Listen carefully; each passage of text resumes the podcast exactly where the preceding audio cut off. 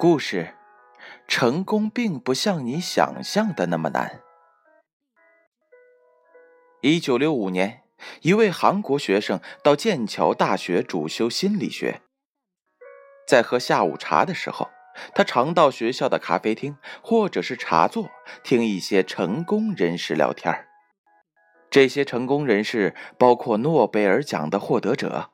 某一些领域的学术权威和一些创造了经济神话的人，这些人幽默风趣，举重若轻，把自己的成功都看得非常的自然和顺理成章。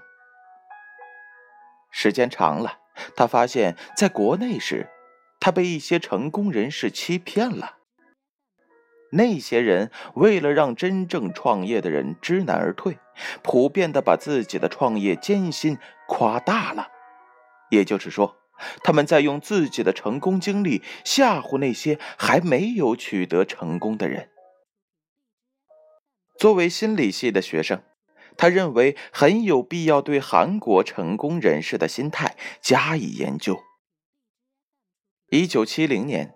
他把成功并不像你想象的那么难作为毕业论文，提交给现代经济心理学的创始人威尔·布雷登教授。布雷登教授读后大为惊喜，他认为这是一个新发现。这种现象虽然在东方，甚至在世界各地普遍存在。但此前并没有一个人大胆地提出来并加以研究。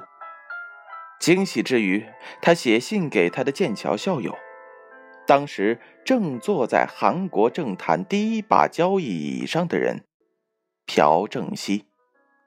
他在信中说：“我不敢说这部著作对于你有多大的帮助，但我肯定，它比你的任何一个政令。”都能产生震动。后来，这本书果然伴随着韩国的经济起飞了。这本书鼓舞了许多人，因为他们从一个新的角度告诉人们：成功与劳其筋骨、饿其体肤、三更灯火、五更鸡、头悬梁、锥刺股没有必然的联系。只要你对某一事业感兴趣，长久的坚持下去，就会成功。因为上帝赋予你的时间和智慧，够你圆满完成一件事情。后来，这位青年也获得了成功，他成为了韩国泛业汽车公司的总裁。故事讲完了。小故事，大哲理。这则故事又告诉了我们什么样的道理呢？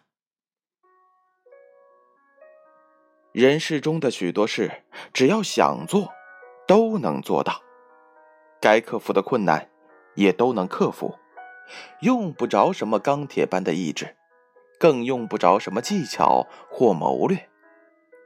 只要一个人还在朴实而饶有兴趣的生活着。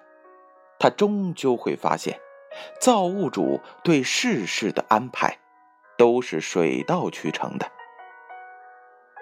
并不是因为事情难我们不敢做，而是因为我们不敢做，事情才难的。